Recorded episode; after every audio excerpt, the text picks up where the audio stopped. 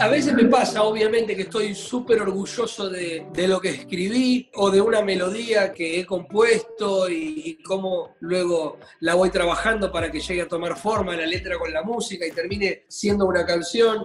Pero creo que te terminás dando cuenta más tarde de eso, de lo que hiciste, cuando ves la respuesta de la gente en la calle, cuando decís, upa, lo que dije en esta canción a la persona le llegó, se identifica. Eh, cantan el tema, cosas así que sí, bueno, eh, evidentemente algo bien he hecho con esta canción porque está llegando a los demás. Ahí es cuando más te sentís, bueno, bien, por el buen camino.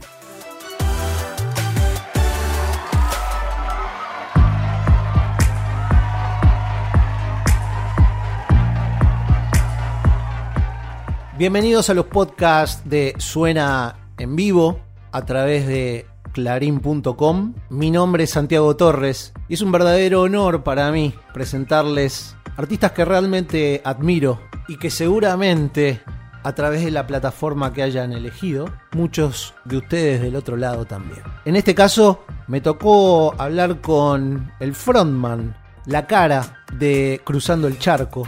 Su apellido ya es Charco, él es Fran Charco. Y desde La Plata llevan la bandera de las guitarras, y de esa esencia que hizo que el rock nacional argentino sea identificado como tal.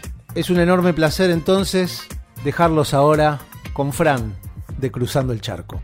O mejor dicho, como ya le decimos todos, Fran Charco. Fran, gracias por estar en el podcast de Suena en Vivo. ¿eh? ¿Qué tal, Santi? ¿Cómo andas? ¿Todo tranquilo? Todo tranquilo en un año, en un año raro. Esto seguramente se escuche eh, posteriormente, pero, pero no podemos evitar decir de que el 2020 fue un año en donde los artistas, y específicamente cruzando el charco, han tenido un año rarísimo, sin tocar, pero de avance, ¿no? Uno ve que, cruzando el charco tuvo un 2020 de crecimiento incluso, lo ves así? Sí, justamente ayer hablábamos eso con la banda, de que, nada, ni bien arrancó esta cuarentena, pintaba que sea un año para el olvido, donde nos estanque o nos tire para atrás y, trunque todos los proyectos. Y si bien obviamente nos, nos, hizo postergar una gira y varias cuestiones, eh, aún así supimos ver el lado positivo, sacamos canciones nuevas, sacamos videos, eh, seguimos generando contenido en las redes, así que hemos estado muy activos durante todo este tiempo. Nosotros somos conscientes de que la gente hace mucho, no nos ve y no nos escucha y tiene ganas, eh, y ellos también saben que los necesitamos no solo anímica y emocionalmente, sino también económicamente. La banda hace nueve meses que no puede trabajar como venía haciéndolo. Eh, y eso la verdad que eh, nada, no, es simple para los músicos, para los técnicos, para todo el equipo, tantos meses sin laburar. ¿Y cómo hiciste, Fran, personalmente con eso? Mira, eh, yo además de la banda laburo mucho con las redes sociales, más, puntualmente con Instagram, con varias marcas y demás. Eso hizo que haya podido seguir subsistiendo. Obviamente también utilizas ahorros. Obviamente los músicos, en mi caso que soy compositor, tenés Sadaí, tenés Adi, hay varias cositas que te van ayudando a zafar. Obviamente no es lo mismo porque uno está acostumbrado a girar todos los fines de semana, de jueves a domingo, y con eso es con lo que uno vive. Por lo que, bueno, varios de los músicos de la banda sí se han visto más complicados aún. Eh, algunos arrancaron con nuevos emprendimientos, a vender comida y demás cuestiones, buscando la manera de zafar, porque, bueno, ya son muchísimos meses donde, donde no se ha podido salir a trabajar.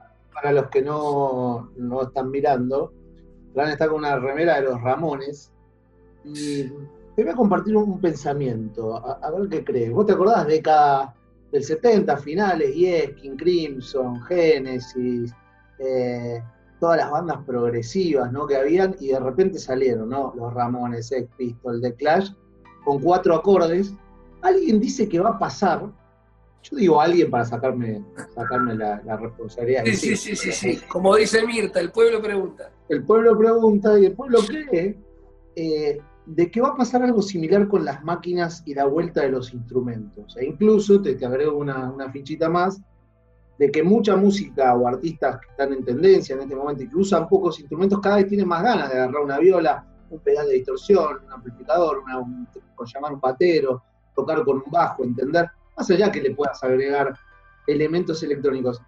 ¿Qué escuchás cuando te digo esto, cuando, cuando te, planteo esta, esta disyuntiva? Eh, cuando decís qué escucho más, ¿te referís a en qué artistas veo esto? No, no, no, no, te digo, cuando te comparo lo que pasó ahí a finales de los 70 con lo que podría llegar a pasar en 2020, digo en esto de que hay una tendencia y de repente hay que cambiar por completo. ¿Sentís que, lo, que los pibes que, están usando mucho las máquinas quieren, así como, como ustedes? Yo, siento que ustedes son, son abanderados del instrumento, ¿no? En cierta manera, de la canción, del guitarreo, del fogón. Me parece que, que, hay una chance de un regreso fuerte de eso. Mira, la verdad no me lo había planteado así, no, no, no lo estaba viendo como, como vos lo visualizás. Eh, Sí, estoy viendo, hoy últimamente estoy laburando, por ejemplo, con Renzo Luca, que es eh, un productor que hizo las últimas dos canciones nuestras, que está muy metido en el género del trap y el rap, él labura con Pizarrap, Rap, y, con Trueno, Kea, Duki, y, veo eh, todo lo contrario, veo que ellos eh, están muy, salvo vos, que tiene una, banda y demás, los demás van con la pista, con el beat, y ahí está todo, está buenísimo. Nosotros estamos incorporando algunas cuestiones, algunas pistas electrónicas, un poco de máquinas, eh, pero no, eh, ni cerca estamos de alejarnos de los instrumentos, nos gusta, eh, es lo que nos hace bien y es donde nos sentimos cómodos tocando nuestros instrumentos. Pero bueno, siempre está bueno empezar a incorporar un poquito de sonidos nuevos. ¿Qué pierde para vos un, chico que no tiene una relación con un instrumento, que no desarrolla ese vínculo o, o esa ese ensayo para tocar cada vez mejor. ¿Qué, se está perdiendo? Digo, porque la música hoy se hace de, varias maneras, como bien describía. Sí, yo creo que, no, no sé si es que obviamente eh, se va a perder algunas cosas el que no toca un instrumento, pero creo que se enriquece en otras cuestiones, volviendo al tema este de los pibes que por ahí eh, la mayoría no se calza una viola y toca, pero a la hora de, de tirar letras son increíbles. Yo, eh, poniendo otro ejemplo, el mono de Capanga, él no toca la viola, o sea, si no hay alguien que lo esté acompañando, él no, puede tocarlo. Eh, me parece que obviamente enriquece muchísimo más al músico que se puede acompañar con instrumentos, eh, te ayuda mucho para componer, pero bueno, a su vez, yo te digo eso y, no sé crear una pista para tirar una, algo encima. Entonces, creo que es necesario complementarse, que cada uno en, el hecho de, en una banda, necesitas a todos. El que puede armar las bases, las pistas, el que puede tocar los instrumentos, el que puede cantar. bueno, me parece que son todos necesarios.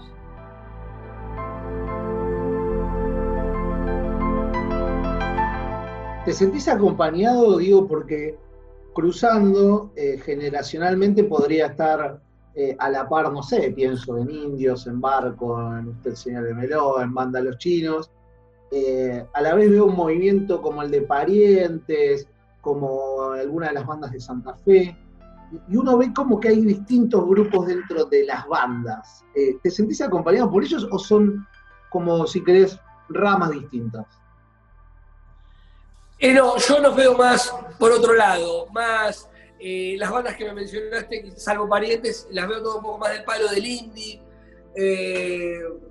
más chill, y nosotros somos una banda más de canciones populares, más de cancha, más de barrio, si se quiere.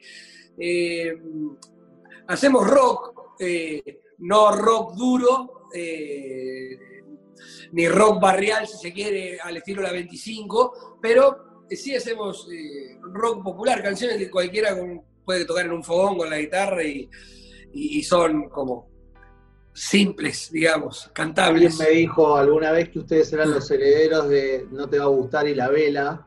Eh, me pregunto qué relación tenés con, esas dos bandas. Eh, bueno, justamente estos últimos días me han hablado bastante desde Uruguay y me están contando que hoy, por estos días allá, eh, la onda en estos tiempos es que todos los pibes están tocando las canciones de Cruzando el Charco en Uruguay. Eh, los chicos y las chicas es como lo que están tocando ahora. Eh, obviamente, ellos son, tanto la vela como no te va a gustar, referentes para nosotros. con Emiliano hay una, amistad eh, muy bonita, él vino a cantar con nosotros ya en un disco, me han invitado a cantar, hemos compartido fechas, tanto ellos como Versuit son como a nosotros, para mí, nuestros padrinos, nuestras bandas que nos han guiado y referentes. Mira, para, y me decías, esas bandas no, parientes puede ser que sí. Si tuvieses que armar tu escena, tu Seattle para el grunge, ¿no? Eh, o, justamente, o el rock uruguayo con la abuela Coca, con No te va a gustar, con la vela, ¿quiénes serían las bandas que están al lado tuyo? El festival, el Charco Fest, ¿cómo lo, cómo lo armás? Eh, bueno, me gustaría que esté No te va a gustar, me gustaría que esté Versuit, obviamente Fito Páez, me gusta mucho Conociendo Rusia, eh, una banda que últimamente estoy escuchando mucho eh, y me encanta todo lo que hace. Cardelino, un artista nuevo que empecé a escuchar hace poco, uruguayo, también está muy bueno lo que hace un poco de soul, funk, con un poquito de rap, eh, muy bonito. Esas creo que son las bandas que, que, a, mí más me gustan. Pero y de, la escena que, dirías, van con la misma bandera que nosotros, van a batallar la, misma batalla. ¿Quiénes podrían ser del movimiento? Si vos decís, quiero mostrarle esta, esta rama del rock argentino al mundo. ¿Con quiénes te, te animarías a ir? Eh, que nosotros sonemos parecidos. claro, recién mirá, justo lo nombrabas a Mateo conociendo Rusia, y uno creería que justamente él es el nexo entre esa canción de Cruzando el Charco y el indie, ¿viste? Como que está en, un intermedio, pero que a la vez tiene el ADN del rock nacional, es impresionante. Me pasa con banda los chinos, ¿no? Que de momentos me hace recordar, no sé, a los abuelos de la nada también, pero, no sé, yo te nombraba parientes, no sé si me estoy perdiendo alguna otra otra de las Tambiónica en su momento, hay, algunas cositas de Tambiónica tiene cruzando el charco, eh, con algunas melodías, con algunos sintetizadores, eh, algunos bombos en negra, eh, algunas cositas de, de, Biónica hay, hay de fondo. y después, qué sé yo, viendo lo que me dice la gente, que por momentos la banda se parece a algunas cosas de los piojos en su momento al, momento de tocar más rock, quizás, eh, viste, esas son algunas de las bandas con las que nos comparan por ahí. ¿Pastillas también les pasó? Pastillas también nos han dicho, pastillas, los piojos, en algún momento callejeros, pero mucho Versuit no te va a gustar, la vela, eh, por ese lado. Eh, ese es, es una banda que tiene mucho coro, mucha percusión, tiene vientos, hacemos música latina, así que estamos un poco cerca de todas esas bandas. Fran, ¿hay algún riesgo de no encontrar una nueva canción y de repetirse a uno mismo, repetir la fórmula que, que los llevó hasta donde están ahora? Obviamente, obviamente que está ese miedo, está esa duda, y está, está, porque de hecho hace tres días empezamos a trabajar en la próxima canción, también con un invitado, va a tener un invitado de lujo que ya está laburando a la par nuestra. Eh, y nos sucedió eso, que la escuchamos, dijimos, la canción es hermosa, todo, pero vamos a tratar de cambiarle un poco el rumbo porque está muy similar a tal, tal y tal tema que, ya hicimos. Entonces, bueno, ahí vos decís, upa, pero a mí me gusta así la canción, pero no, vamos a tratar de buscarle otra, otro rumbo para no cansar, para no repetirnos, para buscar nuevos horizontes. Pero sí, en un momento pasa eso, que es como que la fórmula que funcionó te nace repetirla.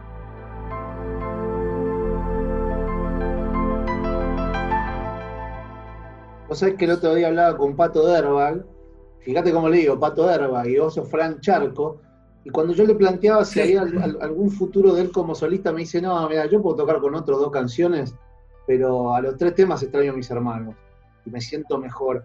¿Qué te pasa a vos con, ese mundo? Si te llega a vos una propuesta solista, ¿qué, sería? O, sería inviable? ¿O ya es tu vida, tu identidad cruzando el charco?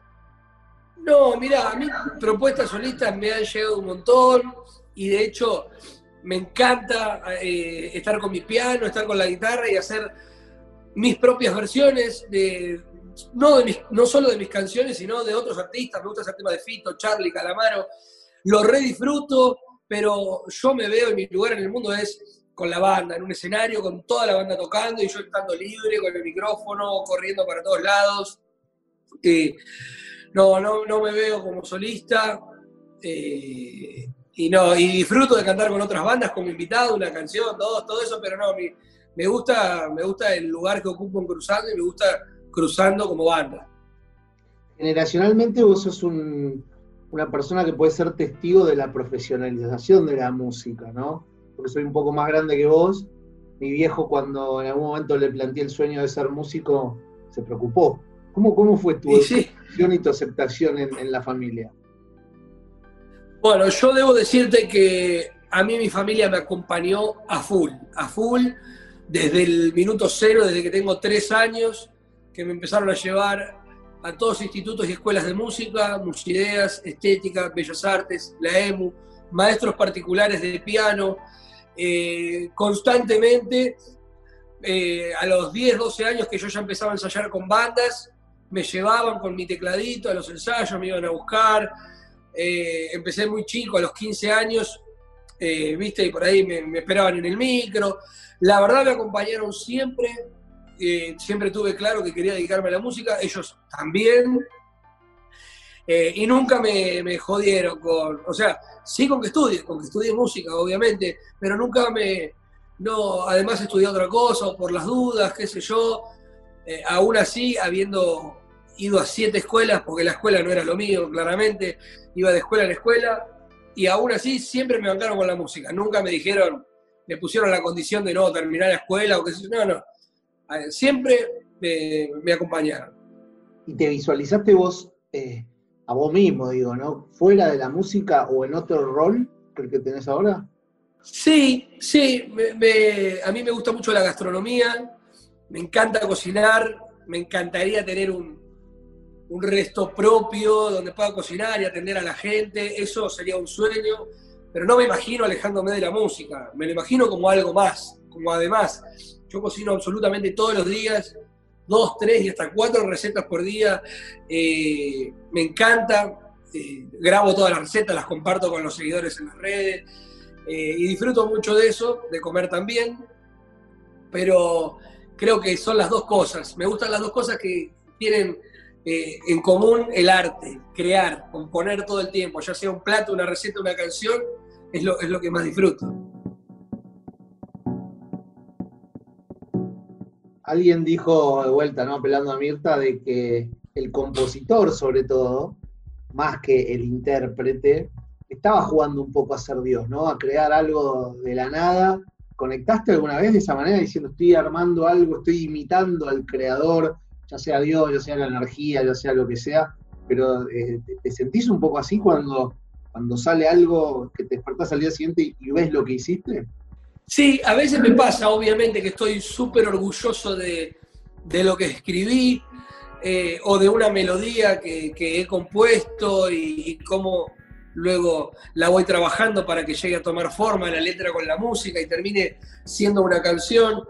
Pero creo que te terminás dando cuenta más tarde de eso, de lo que hiciste, cuando, cuando ves la repercusión que tuvo en la gente, cuando ves, más allá de las millones de visitas que pueda tener, la respuesta de la gente en la calle o con un tatuaje, con una remera, cuando decís, upa, lo que dije en esta canción a la persona le llegó, se identifica, eh, cantan el tema, no sé, eh, cuando un programa de radio o televisión te pide utilizar de cortina un tema, cosas así, que sí, bueno, eh, evidentemente algo bien he hecho con esta canción porque está llegando a los demás. Ahí es cuando más te sentís, bueno, bien, por el buen camino. Yo creo que tenés como un, halo de, presentador, de hombre, de hombre del entretenimiento también, ¿no? De, los medios, ¿no? Por, las cosas, por las, encuestas que publicás en tus historias, bueno, lo que contabas de las recetas, eh, montones de cosas. Y recién nombraste dos cosas súper interesantes que son la radio y la tele. Y uno creería que hoy cada uno está buscando el lugar en donde de repente un video puede tener en YouTube, como decías vos, millones de reproducciones, pero después que ese artista le cueste mucho cortar un ticket, o puede sonar mucho en la radio y no sonar tanto en, Spotify o viceversa. ¿Cómo analizás si querés, el 360 en eso de, cruzando, porque tiene como un poquito de todo, pero siempre fue muy de radio también, ¿no? Sí, eso es muy loco, lo veo eh, con varios artistas también, como decís, millones y millones de seguidores, eh, millones de visitas, todo, y por ahí no venden una sola entrada. Nosotros creo que no nos sucede eso, no tenemos las millones y millones de reproducciones, eh, ni vendemos millones de entradas, pero se condice, la gente que nos escucha es la que nos va a ver. Eh, creo que, que bueno, es, muy difícil igualmente. No sé, yo supongo que tiene que ver mucho con, las compañías, obviamente, con los medios, obviamente que también con la gente que escucha la radio y pide tu tema en la radio, pero bueno, no es, no es solo así, hay muchos artistas que que son muy buenos y no están en la radio, por ejemplo. Eh, qué sé yo, tampoco quiero desmerecer a ningún artista, pero hay algunos que por ahí están todo el día sonando y no son tan buenos también. Qué sé yo, pasa un poco de todo. Eh, nosotros estamos muy agradecidos de, la respuesta que tenemos de la gente. Eh, cuánto nos escucha, obviamente nos gustaría siempre que fuese más, porque uno se compara con, con, estos monstruos del trap que yo no puedo creer. Mi hijo justamente está acá al lado ahora y me acaba de mostrar un tema nuevo que sacó Trueno hace dos días, no sé, tiene 5 millones de visitas en tres días y es algo increíble, ¿viste? Y pasa a ser, yo lo hablo con él que tiene 11 años, y y a veces es medio loco porque vos le mostrás, mira, hicimos este tema nuevo, no sé, con Coti de invitado, algo que para mí es increíble. Hicimos este video y este y otro, y es como que los pibes lo miran y dicen, bueno, pero tiene 100.000 visitas, no sé, no, no vale tanto si no tiene millones, ¿viste? Y eso está pasando mucho hoy. Es como que, no sé, no quiero decir que no vales si no tenés millones de visitas, pero un poco está sucediendo eso, ¿entendés? Como que para ser alguien hoy tenés que estar. Y bueno, por eso creo que también nosotros dedicamos muchísimo tiempo a las redes, que es el pilar. Hoy, más allá de la radio y la televisión y, las plataformas, las redes estamos constantemente activos para tratar de llegar a toda la gente. No es verdad que confunde a los chicos, ¿no? Eso, guiarse más por el rating que por... Eh, me pasó el otro día, viste, que estaba en el auto y dije, a ver qué salió nuevo y de repente me encontré con disco de Rage Against the Machine, un inédito de Tom Petty, había como un outtake de The Doors, de Morrison Hotel, música nueva de ACDC, de Paul McCartney, un álbum completo nuevo de Bon Jovi. Dije, qué loco que yo fui a buscar esto y encuentro que no me aparece tampoco en, mi feed, yo siendo fanático de todas. es como un fake news en cierto aspecto, sin nombrar ningún artista, pero hay como un fake news de la música, ¿o no? Sí, tal cual. Eh, es, es así, yo no sé mucho con qué tiene que ver, pero obviamente, más allá de, los arreglos que haya y en la industria y demás, la gente lo elige. Yo te digo porque a mi hijo nadie lo está obligando a escuchar eso, entonces él lo elige. Le encanta y se vuelve loco y cada vez que saca un tema está y ahora está viendo como un pibe está subiendo un tema nuevo en vivo en este momento y genera millones y millones. es una locura. Eh, es increíble esa realidad. Eh, yo todavía no caigo, ¿viste? Pero bueno, es, lo que hay. ¿Te gustó algún, algún show, algún streaming, algún video, algún documental? ¿Qué te gustó? Bueno, mira, lo primero que vi, eh, o sea, ni bien arrancó la cuarentena, yo nunca había visto series, nunca para nada, y bueno, dije, no me queda otra, voy a ver series, porque los primeros 15 días de cuarentena fueron duros, ni, al kiosco iba, así que... Y ahí vi, bueno, un par de series, Breaking Bad, que me encantó, eh, otra serie ahí española que también me gustó, bueno, un par de series más, también algunas de cortos capítulos, pocas temporadas, y después el primer streaming que vi, que me encantó, es el de Coti, que me parece que lo hizo hermoso en su estudio. O había 7, 8, 11 cámaras, buen sonido, nunca se trabó, todo, todo era perfecto. Así que tuve un buen debut con los streaming como espectador. Y luego de eso fui a dos, bueno, tres autoconciertos. Eh, de hecho, en uno de ellos participé, abriendo el show de Coti, justamente, en la ciudad de La Plata. Eh, también algo totalmente el rey de la ¿no? sí, sí, él, rey, ¿no? debutó en San Isidro, debutó en La Plata, debutó en el Hipódromo de Palermo. La verdad que está haciendo historia, yo lo veo así. Él está haciendo historia en este momento con todo lo que, viene haciendo. Eh, así que yo súper eh, agradecido con él, que me invita a formar parte de eso. Me invitó a cantar, que me invita a tocar, que se suma ahora para cantar nuestra próxima canción. Así que para mí es un músico de puta madre y una gran persona. ¿Crees que van a ser los autoconciertos o que es un salvavidas de este momento? No, yo creo que es un salvavidas de este momento. Puede ser que vuelva el, digamos, el autocine, por ejemplo. No me imagino autoconcierto porque, a ver, cuando se vuelva a la normalidad me parece que, que el autoconcierto va a dejar de estar, pero sí me parece que está bueno eh, que el streaming, el show online, digamos, siga quedando como una opción más de, como ver un partido de fútbol en la cancha o por la tele. Es decir, no sé, no pudiste ir al show, tengo la posibilidad de verlo igual si estoy en Nueva Zelanda. lo pongo, lo pongo en una, es más fácil meterlo ahora en una tele, en una compu, ¿no? Como que, que todo el mundo aprendió eso. Pero entiendo lo que decís, o sea, entendiste como espectador el valor social que tiene un show. Tal cual, sí, sí. Más allá de, lo que sucede arriba del espectáculo, que la gente también va a los shows a encontrarse con amigos, a conocer gente, a comer algo, que no es solamente, bueno, me quedo en mi auto mirando un, espectáculo.